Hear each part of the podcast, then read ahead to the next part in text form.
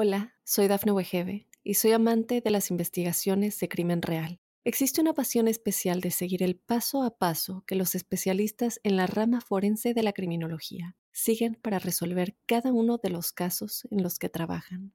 Si tú, como yo, eres una de las personas que encuentran fascinante escuchar este tipo de investigaciones, te invito a escuchar el podcast Trazos Criminales con la experta en perfilación criminal, Laura Quiñones Orquiza, en tu plataforma de audio favorita.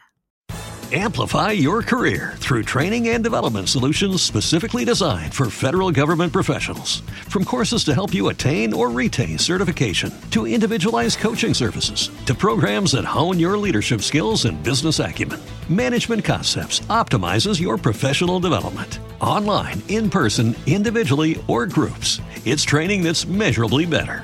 Learn more at managementconcepts.com. That's managementconcepts.com. Hey, babe, what you got there? This is a check from Carvana. I just sold my car to them. I went online and Carvana gave me an offer right away. Then they just picked up the car and gave me this. Well, that's a big check. Well, obviously, you could put this towards your next car, or we could finally get that jacuzzi, or I could start taking tuba lessons, or I could quit my job and write my memoir. Or I can put it towards my next car with Carvana. Sorry, your check, not mine. Sell your car to Carvana. Visit Carvana.com or download the app to get a real offer in seconds.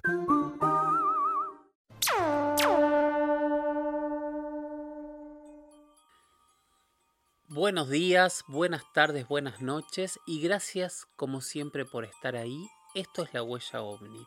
Yo soy Jorge Luis Zuckdorf y esto como saben es un espacio para hacernos preguntas, para intentar responderlas sin casarnos y sin quedarnos con ninguna verdad absoluta. Em, tuve muchas críticas, va, muchas no, algunas críticas que me decían que cambie la, la presentación, que siempre es muy parecida. Eh, yo un poco la hago siempre similar porque nada, porque me parece que cualquiera que pueda empezar a escuchar este episodio como uno tenga una presentación y sepa de qué vamos y de qué hablamos. Pero bueno, como también hay que aceptar y escuchar los comentarios de, la gente, que aparte siempre son con buena onda y son constructivos, y realmente yo lo tomo así, lo agradezco, vamos a empezar a cambiar un poco eh, las, las aperturas del programa para que no sean exacta, exactamente lo mismo.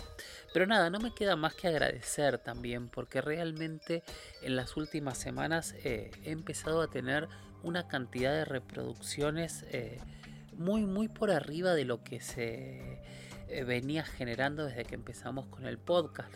Con lo cual yo lo que entiendo es que estamos creciendo, la, esta, esta, comunidad es cada vez más grande, cada vez más gente escucha y está buenísimo, o sea, solo me queda decir gracias.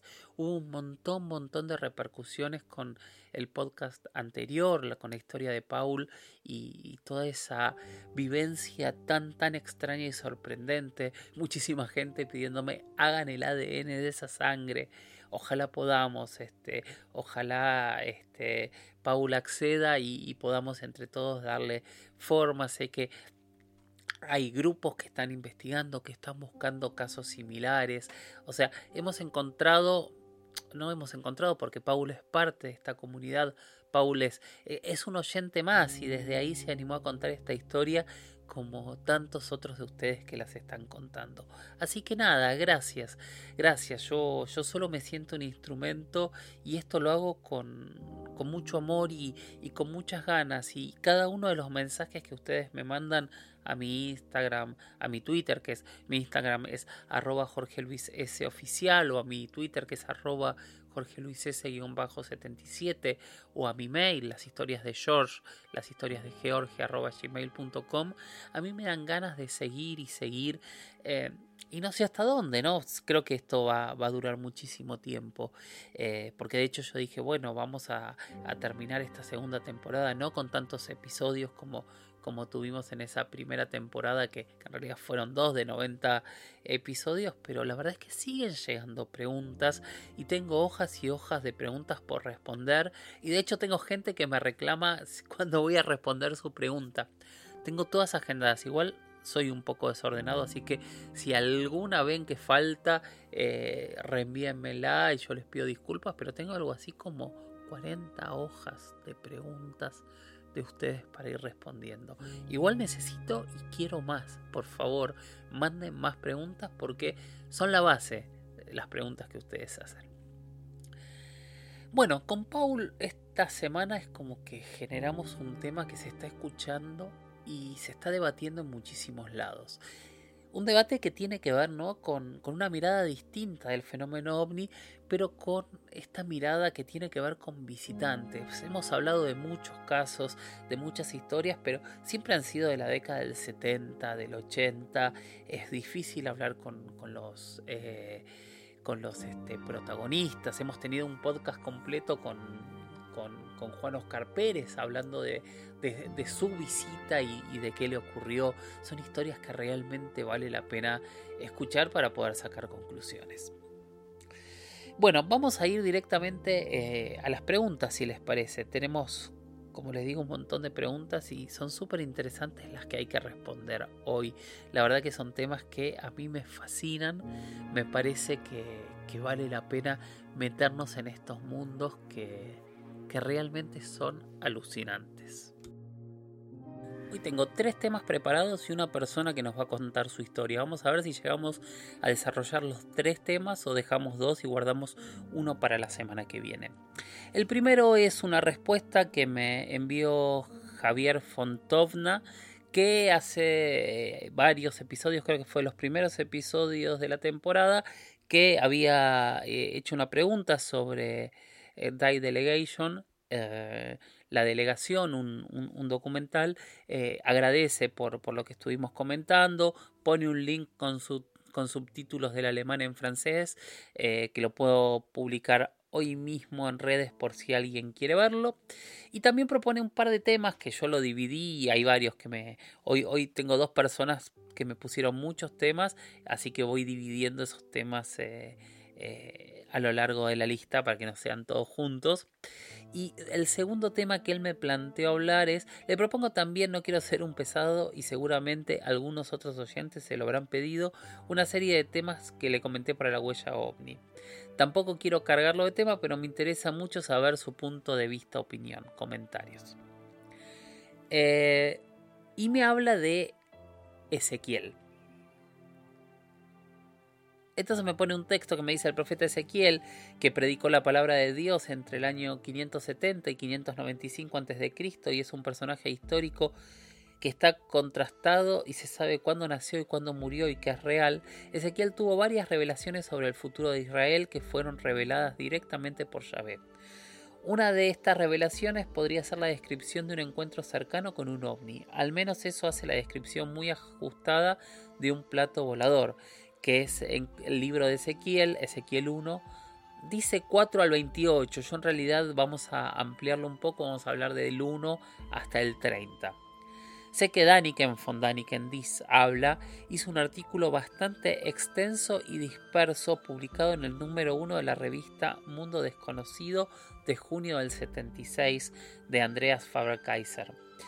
Eh, en donde llega a afirmar que la nave que aterrizó en el templo solar eh, Signair en la India, él, nada, él habla de que no, no, no está de acuerdo con, con y me pregunta qué opino sobre Ezequiel. Bueno, contexto primero. Ezequiel es un profeta, o sea, es una persona religiosa que decía escuchar mensajes de Dios y en su caso eh, decía ver el futuro del pueblo de Israel.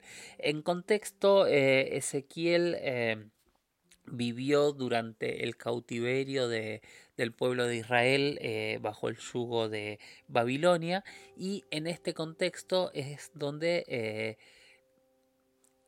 hizo sus visiones, desarrolló sus visiones, tuvo sus visiones y escribió los libros que después fueron tomados como parte de los libros de los profetas en la Biblia.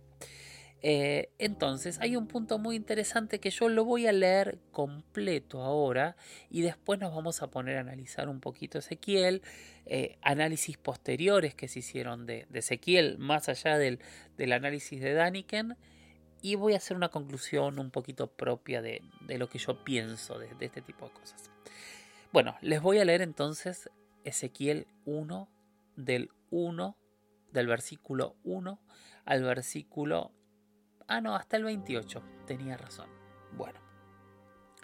Aconteció en el año 30, en el mes cuarto, a los cinco días del mes, que estando yo en medio de los cautivos junto al río Quebar, los cielos se abrieron y vi visiones de Dios.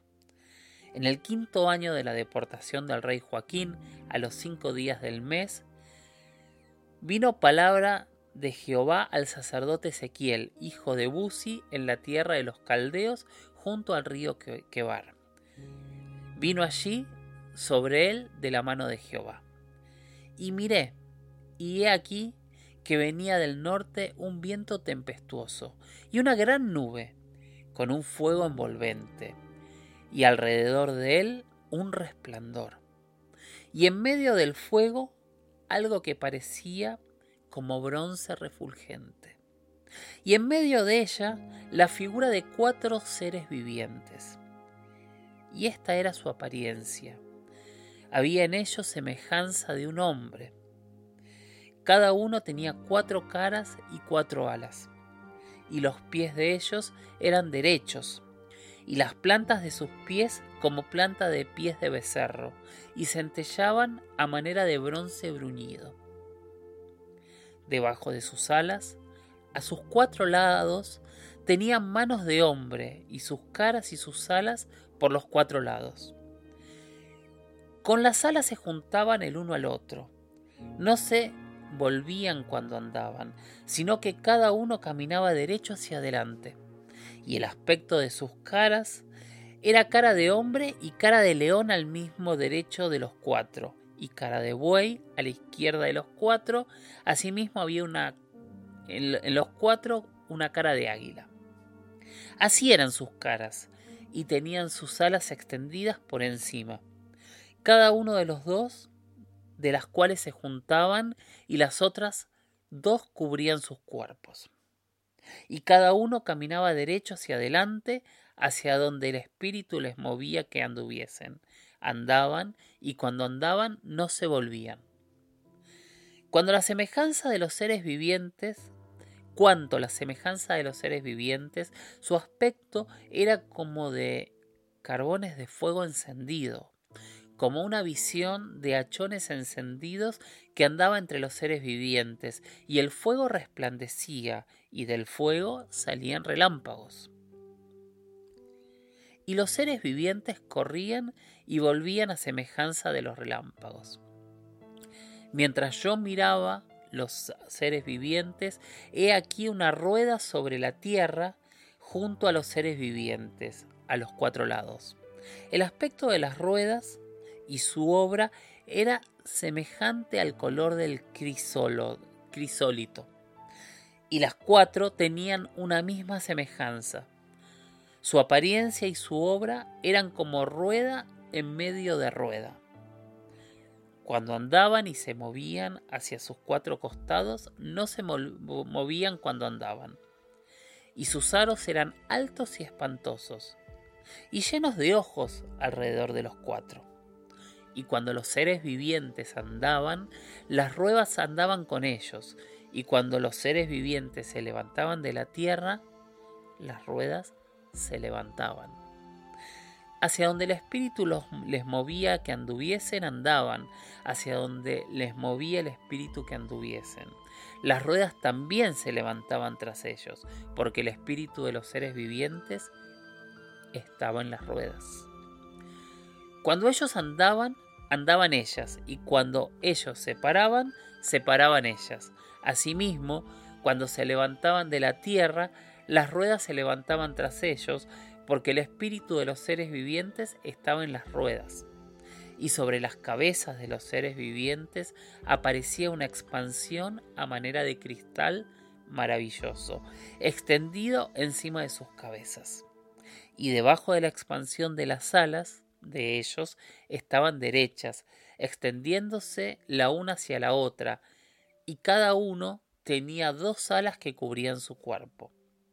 Y oía el sonido de sus alas cuando andaban, como sonido de muchas aguas como la voz del omnipotente, como ruido de muchedumbre, como el ruido de un ejército. Cuando se paraban, bajaban sus alas. Cuando se paraban y bajaban sus alas, se oía una voz de arriba de la expansión que había sobre sus cabezas. Y sobre la expansión que había sobre sus cabezas se veía la figura de un trono que parecía una pieza de zafiro. Y sobre la figura del trono que había una semejanza que parecía un hombre sentado sobre él. Y vi apariencia, y vi apariencia como de bronce refulgente, como apariencia de fuego dentro de ella y de alrededor desde el aspecto de sus lomos para arriba. Y desde sus lomos vi que parecía como fuego y que tenía un resplandor alrededor. Como parece, el arco iris está en las nubes el día que llueve, Así era el parecer del resplandor alrededor. Esta fue la visión de la semejanza de la gloria de Jehová. Y cuando yo la vi, me postré sobre mi rostro y oí la voz de uno que hablaba. Esto es lo que está escrito en la Biblia. Es un texto largo, complejo, muy repetitivo, pero me parecía importante leerlo completo, porque si no es como que siempre terminamos analizando algo que alguien dijo. Bueno, esto también es algo que alguien dijo claramente, pero nos metemos directamente en la fuente. Acabamos de leer el texto completo de Ezequiel. Hay algunas frases que a mí me sorprenden, ¿no? Por supuesto, cuando describe estos seres que vienen volando, vienen en, una especie de nube refulgente, dice, eh, analiza en varias partes del texto que que, hay un metal, ¿no? Porque dice que es como un bronce, eh, analiza eh, aro sobre aro, o sea, a mí la figura y dibujar un aro sobre aro me, va construyendo estas figuras tan repetitivas y tan descriptas por todos los testigos. De hecho, cuando habla de muchos ojos, y si está hablando de ventanas, en otro momento habla de escafandras, ¿no? Habla de que tienen sobre la cabeza como un elemento de cristal. Es súper loco lo que, lo que describe. Eh, obviamente hay todo un análisis que, que, nuestro oyente Javier este, se quejaba de Fondaniken diciendo que él no está muy de acuerdo con, su modo de análisis y, entiendo por qué, porque realmente Eric Fondaniken ha hecho cosas interesantes y también eh, ha, generado polémicas muy muy grandes. De hecho tengo uno de sus libros ahora al lado mío arriba del escritorio, que es este, a ver cuál es.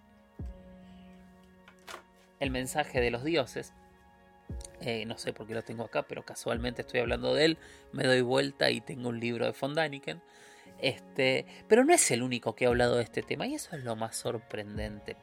Eh, yo creo que el libro más fuerte eh, para hablar de, este texto, este pasaje de Ezequiel, es el libro que escribió en 1974 un señor que se llamaba Joseph Blumrich, que se llamó Las naves espaciales de Ezequiel. Es un libro que estaría buenísimo conseguir. Eh, Blumrich es una persona que murió en el año 2002 y lo interesante de, de Blumrich es que él era eh, un ingeniero eh, aeroespacial que trabajaba en la NASA. Había nacido en el Imperio Austrohúngaro y se había mudado a, Estados Unidos, donde murió en, en, el año 2002, como había dicho. Hola, soy Dafne Wegebe y soy amante de las investigaciones de crimen real. Existe una pasión especial de seguir el paso a paso que los especialistas en la rama forense de la criminología siguen para resolver cada uno de los casos en los que trabajan. Si tú, como yo, eres una de las personas que encuentran fascinante escuchar este tipo de investigaciones, te invito a escuchar el podcast Trazos Criminales con la experta en perfilación criminal, Laura Quiñones Orquiza, en tu plataforma de audio favorita. Eh, fíjense la importancia de este señor que fue parte o fue eh, el responsable de construir el Saturno V, uno de, de, los cohetes este, más revolucionarios de, la última etapa de, la carrera espacial. Bueno, él cuando escuchó la, historia de, Ezequiel, decidió empezar a, escribir eh, para refutar esta teoría. Y lo sorprendente es que mientras empezó a escribir, y empezó a trabajar con el Antiguo Testamento, Blumrich se, se, convenció cada vez más que realmente eh, lo que estaba describiendo Ezequiel era un vuelo espacial, o sea, era tecnología, era algún tipo de nave que había llegado a la Tierra. Para mí es interesante, para mí hay en todos los textos antiguos hay siempre eh, mensajes de fe, que esto es importante saberlo, que muchas veces eh, hay metáforas que, que, peligrosamente se pueden tomar de diferentes maneras. Hay conceptos históricos, no necesariamente de, historia real, porque no es necesariamente historia que, que, siempre se ha podido probar. En la Biblia o en cualquier texto histórico de cualquier parte del planeta sucede lo mismo porque muchas veces están más del lado de los mitos. Pero después hay algo más, que yo siempre pienso si no es eh, parte de una memoria perdida, que es lo que yo debato cada vez que hablamos de religión, ¿no? Y vemos que todos los dioses nos crearon, siempre son extraterrestres, siempre vienen de, de, fuera de la Tierra, por eso digo que son extraterrestres, bajan, nos crean y se van prometiendo un día volver. Em, siempre llegamos a las mismas conclusiones y eso a mí siempre me ha llamado muchísimo la atención. Pero, en este caso, hay otra cosa que a mí me, interesa mucho en la Biblia, que fue un trabajo que, hice una vez para, para, un planteo que me había hecho mi, amigo, el, el, locutor, el presentador de radio Héctor Rossi, un, tipo muy muy talentoso que trabaja mucho en, todos estos temas, con, con quien empezamos este podcast eh, en Bebana, de hecho hay un capítulo en donde lo entrevisto y demás, él una vez me había pedido que yo investigue eh, este caso y otros casos este, de los misterios de la Biblia de los ovnis y sacase mi conclusión. Y yo me puse a releer, o sea, yo tengo mucha educación eh, católica, he leído mucho eh, la Biblia, he leído muchos análisis, he leído a, muchos exégetas que justamente el análisis de la Biblia, conozco mucho la tradición de la iglesia, entonces hay muchas cosas que yo puedo comprender fuera de la metáfora, ¿no? Que es lo que quiso decir el autor. Pero en este caso me di cuenta de algo que me sorprendió muchísimo, muchísimo la atención. Y esto que me llamó muchísimo, muchísimo la atención tiene que ver con la segunda parte de la Biblia, pero que también tiene que ver con esto y con otras miradas. En realidad tiene que ver con toda la Biblia. Y que tiene que ver con los milagros y las cuestiones inexplicables que suceden en la Biblia. Después de mucho leer, de mucho analizar, de mucho pensar, me di cuenta que todos los milagros y los sucesos inexplicables que suceden en la Biblia, valga la redundancia del suceder, hoy los podemos replicar con tecnología. Eh, pienso, eh, hay un pasaje que es el de la zarza ardiente, que es Moisés eh, llegando al monte y encontrándose con una planta iluminada que le habla y que era Dios y que le dicta los, los diez mandamientos. Hoy podemos tener una zarza ardiente, claramente, sería una planta con un parlante y con, con una luz que la ilumine, sería facilísimo y sencillísimo. Eh, la destrucción de Sodoma y, y Gomorra pasa lo mismo, o sea, es un bombardeo. Lamentablemente hoy prendemos la tele y tenemos destrucciones de ciudades por bombardeos con las mismas descripciones esto que está hablando Ezequiel, o sea, hoy puede bajar alguien del cielo de esta manera. Eh, y vayamos a los milagros de Jesús y vamos a ver lo mismo. Vamos a ver que hoy podemos transformar agua en vino. Vamos a ver que hoy podemos resucitar a alguien de la muerte. Vamos a ver que hoy una mujer eh, eh, puede dar a luz a un hijo sin haber tenido relaciones carnales. Vamos a ver que podemos multiplicar la comida como se hace hoy prácticamente todos los días en cualquier empresa eh, alimenticia. O sea, no, no, quiero sonar respetuoso porque realmente trato siempre de respetar mucho las religiones y de dejar que cada uno eh, tenga su fe. No, no, no, esto no es un ataque a la Biblia, sino es una mirada distinta. Pero ustedes fíjense, como todos estos puntos que tenía la Biblia, los podemos encarar, ver y entender hoy desde la tecnología. Y eso a mí me genera una segunda pregunta. ¿Qué nos quería decir la Biblia? ¿Qué estaban viendo los autores de la Biblia? ¿Estaban viendo milagros? ¿O estaban viendo algo que no podían entender qué era? Es una pregunta que yo no tengo la respuesta, pero cuando empecé a encontrar este, este punto de, explicación tecnológica en estos eh, relatos que para esa época eran imposibles, increíbles, eh, tenían una explicación desde una mirada al futuro, a mí me queda una gran pregunta.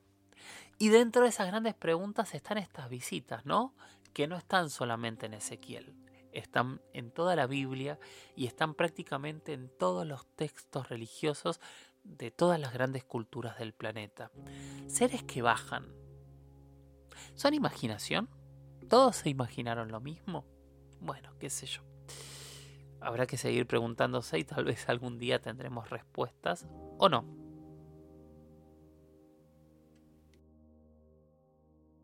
Este tema de la Biblia a mí me fascina y, realmente quiero, quiero entenderlo como mucho y quiero reexplicar que lo estoy hablando con mucho respeto. No, no, no, no quiero eh, bajo ninguna circunstancia, en ninguna religión, eh, atacar la fe de nadie. O sea, yo creo que la fe se respeta siempre porque la fe no se discute en ninguna religión.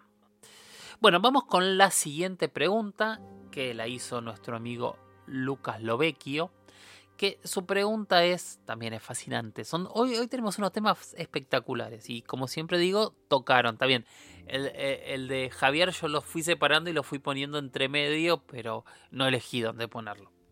Que dice lo siguiente, también Lucas me mandó como 20 preguntas, así que las fui cortando y separando exacta, exactamente igual que las de Javier. Y pregunta, ¿de dónde viene la creencia de que podría haber vida en Ganímides?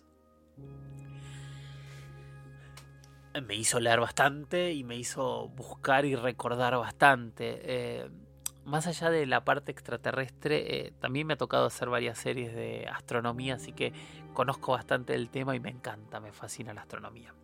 Vamos a contextualizarnos de una manera geográfica, ahora sí se puede decir geográfica. Ganímides es la luna más grande del sistema solar es una de las cuatro lunas que tiene Júpiter y tiene algunas características muy especiales, entre ellas dos que vale la pena nombrar más allá del tamaño que ya la dijimos, que es que es la única luna que se ha comprobado que tiene un campo magnético y además estaría cubierta por mares salados. Hola, soy Dafne Wegebe y soy amante de las investigaciones de crimen real. Existe una pasión especial de seguir el paso a paso que los especialistas en la rama forense de la criminología siguen para resolver cada uno de los casos en los que trabajan. Si tú, como yo, eres una de las personas que encuentran fascinante escuchar este tipo de investigaciones, te invito a escuchar el podcast Trazos Criminales con la experta en perfilación criminal, Laura Quiñones Orquiza, en tu plataforma de audio favorita. Estas características la hacen eh, bastante parecida a la Tierra, ¿no? Y tener agua líquida eh, que estaría debajo de la Tierra. Se cree que es un mar más grande, que sería más grande que todos los mares de la Tierra. Eh, ya es una posibilidad y uno de los puntos fundamentales para la vida. No el único, pero sí uno de los puntos fundamentales. al resto de las lunas de Júpiter también se piensa que, podrían llegar a tener vida. Eh, más características antes de, meternos en la vida es que eh, podría llegar a tener una, pequeña capa de oxígeno que le generaría un, segundo elemento que, que, podría ayudar a generar vida, pero el problema para nuestra vida o para nosotros es que es un planeta muy frío, donde el agua estaría la gran mayoría del día congelada y solamente en, pocos lugares eh, podría llegar a evaporarse. Aparte que bueno, que está agua parece que podría o es eh, interna al planeta. Todavía no llegamos. Ahí ahora vamos a seguir hablando de eso, pero pero todavía no llegamos. Es un cuerpo celeste que conocemos hace mucho, se cree que lo descubrió Galileo allá por el año 617 y eh, el, no, el, el astrónomo Sirius Marius eh, fue el que le puso el nombre Ganímides, que era el copero de los dioses y amante de Zeus. Eh, nos acercamos varias veces a Ganímides, las voy a ver, pasaron cerca, las Pioneer eh, también las estuvieron analizando, pero recién ahora se está trabajando en un proyecto para ir a explorar Ganímides, eh, Europa y el resto de las lunas de Júpiter, que es un proyecto de la estación de la... Eh, ay, se me fue el nombre de la Agencia Espacial Europea que estaría para eh, su lanzamiento el año que viene, en abril, del 2023, pero recién, recién, fíjense las distancias que no les dije, estamos a 600 millones de kilómetros de Ganímides, estaría llegando al planeta aproximadamente en julio del año 2031.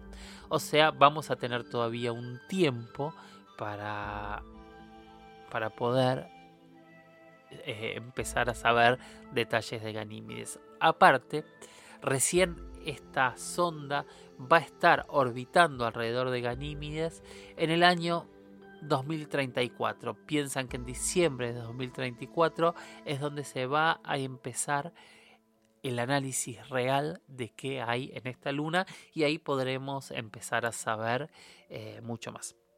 Eh, es tan grande, es tan presente en la cultura popular que Isaac Asimov este, escribió un relato que se llamó Navidad de Ganímides. Hay un libro que se llama El granjero de las estrellas que ocurre ahí. Y por sobre todo, un, autor peruano escribió dos libros que revolucionaron y generaron eh, mucho, mucho, mucho río de tinta hablando de la posibilidad de vida en Ganímides, que es justamente yo visité Ganímides y mi preparación para Ganímides. Este libro lo escribió José Rociano Holder, eh, que su seudónimo era Josip Ibrahim, que es un peruano que nació a principios de siglo, 1908, Ibrahim durante muchos años este, guardó el secreto ¿no? de por qué había escrito estas obras que parecen autorreferenciales y hablan de, la relación, de cómo era la cultura, de cuáles eran las diferencias con la civilización en la Tierra y demás. Obras muy reflexivas ¿no? desde el punto de vista de análisis. Bueno, antes de morir en el año 92, él confesó que todo era una obra de ficción y con eso se cayó eh, un gran debate que había, ¿no? Si realmente él era un contactado que había viajado a Ganímides o lo había imaginado como afirmaba mucha, mucha gente. Bueno, él eh, finalmente eh, admitió la verdad y que lo había escrito como una obra de ficción con un análisis reflexivo hacia dónde va nuestra civilización y nuestra sociedad. Bueno, pero ahí no se termina, o sea, hace dos años eh, la NASA y algunos investigadores independientes eh, confirmaron que habían detectado ciertas ondas de radio saliendo desde Ganímides y se realizó un análisis de qué eran estas ondas de radio que para la gran mayoría de los analistas son ondas de radio natural, pero nada, es como que hay muchos, muchos elementos alrededor de las lunas de Júpiter que podrían generar que podría llegar a haber vida o sería un lugar factible para que la vida se desarrolle. Entonces, ¿por qué se dice que podría haber vida en Ganímides o por qué se piensa desde un inicio los autores empezaron a escribir los de la ficción y las similitudes con las posibilidades o con las facilidades de vida que hay en la Tierra es lo que hace que exista esta posibilidad. Entonces, eh, la nave Juno es la que descubrió eh, las ondas de radio, que para muchos sigue siendo un debate. Eh, el haber descubierto vapor de agua también genera que, que, sus océanos no están congelados y el agua es fundamental, por lo menos para la creación de vida como la conocemos esta pequeña capa de, oxígeno y, tener este, similitudes, similitudes tan grandes con la Tierra también la hacen pausible de vida, pero la verdad es que recién como les decía, en algunos años eh, este satélite que se llama JUICE, eh, que lo está haciendo Airbus y que recién vas a, vas, va a estar camino a Júpiter el año que viene, nos va a dar las respuestas positivas o negativas de qué es lo que ocurre allí, así como en Titán, en Europa, hay ciertas lunas que podrían albergar vida o podrían tener las características también para albergarnos a nosotros en el futuro. Espero Lucas haber respondido a tu pregunta. Y como les decía, hoy había tres temas, pero ya entre los dos temas que tenemos y, lo que falta, eh, eh, aquí termina el episodio. No, no termina aquí, porque nos falta lo que para mí es más importante y que por eso lo dejo para el final, porque es lo que me llena de, satisfacción, de orgullo, de, todo, ¿no? Que es la participación de ustedes. Y hoy tenemos... Eh, una historia, una experiencia de Fernanda. Así que desde eh, un pequeño pueblo o, una pequeña ciudad, como ella lo describe de las dos maneras, de la provincia de Santa Fe en Argentina, esto es lo que nos contó. Hola Jorge Luis, me llamo Fernanda, eh, vivo en una ciudad pequeña, digamos una ciudad con alma de pueblo, a unos kilómetros al norte de Santa Fe Capital. Eh, te felicito por el podcast, eh, soy una asidua oyente, eh, muy interesante las historias que, que, se escuchan. Bueno, hoy me tocó a mí, quería contarte dos historias peculiares, una me pasó a mí y otra a mi abuela. La primera que me pasó a mí cuando yo tenía más o menos 13 años, allá por 2000. 2006, 2007, tenía 13, 14 años, en plena adolescencia, en plena rebeldía, como todo adolescente, discutiendo con mis padres. Eh, salí al patio de mi casa, eh, era de noche, y salí a, sentarme para calmar las aguas, por así decirlo. Mi patio eh, está totalmente rodeado por paredones porque vivo básicamente en el centro de mi ciudad. Y son paredones bastante altos, de dos metros y pico, casi tres, en los cuales se refleja la luz de lo que sería el alumbrado público. Entonces yo me había sentado en el patio, mirando hacia el paredón del fondo, y veo una sombra como de una persona caminando por el techo. Pero lo peculiar es que era una persona muy alta, muy delgada, y la chapa del techo de casa no hacía ningún tipo de ruido cuando hasta mis gatos que caminan por ahí hace ruido, se escucha. Entonces como me, asusté y, y, me asusté e ingresé a casa. Pasaron muchos años, muchos, más de 15 años, y charlando un día con mi abuela, eh, le comento esta situación.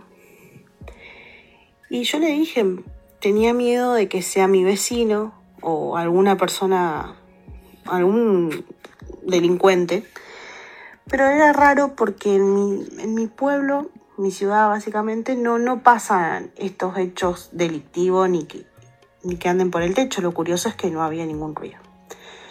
Y otra cosa curiosa es que mi abuela me dijo que eh, a ella también le había pasado la misma situación en mi casa de ver esa silueta humanoide, por así decirlo. La verdad, nunca supe qué fue. Con textura física de mi vecino no era. Así que esta, esa historia quedará en, no sé, sin conclusiones.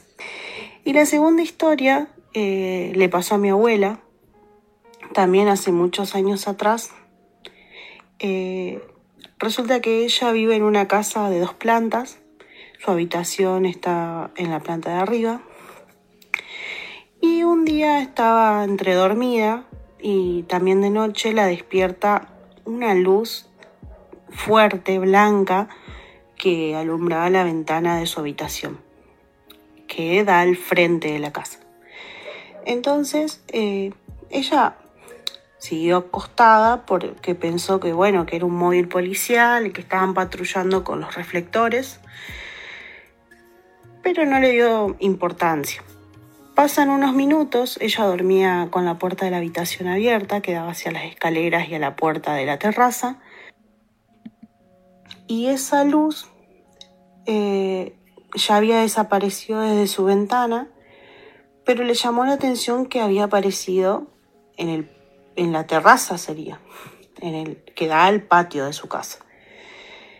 Y es muy raro porque ella vive en un complejo habitacional donde una casa está pegada una al lado de la otra, lo que aquí en Argentina llamamos Fonavi. Y el patio da al patio de los vecinos y son chiquitos y uno pegado al lado del otro. Entonces ella, por curiosa, se levanta y se asoma a la puerta que da a la terraza.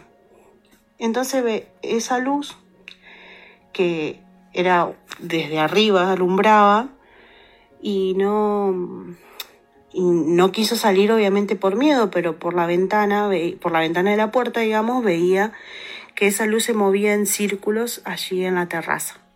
Y así, y así estuvo girando, eh, alumbrando su terraza por unos cuantos minutos, pero ella por miedo no quiso asomarse ni salir. Así que asustada volvió a su habitación pero yo le pregunté si había sido hacía ruido porque puede ser cualquier cosa y me dijo que no, que era solo la luz que giraba haciendo círculos, blanca, pero que no, no, emitía ningún tipo de ruido ni nada. Así que bueno, otra historia inconclusa. Un beso grande. Eh, seguí así con, con el podcast que está muy bueno. Un beso. Gracias Fernanda por tu experiencia. Sigan mandándome audios con sus experiencias así los compartimos y tal vez alguno se siente identificado con algo de lo que escucho. Bueno, bueno, hasta aquí llegamos. Hemos terminado un nuevo episodio de La Huella OVNI. Gracias por estar. Gracias por seguir capacitándonos todos juntos, seguir haciéndonos preguntas, seguir respondiéndolas y hagan lo que quieran, por supuesto, pero yo siempre les recomiendo no casarse con las verdades absolutas, mirar al cielo, hacernos las mismas preguntas que se hacían nuestros ancestros y tal vez, solo tal vez, algún día tengamos las respuestas. Gracias por estar ahí y nos escuchamos en la próxima. Chau, chau.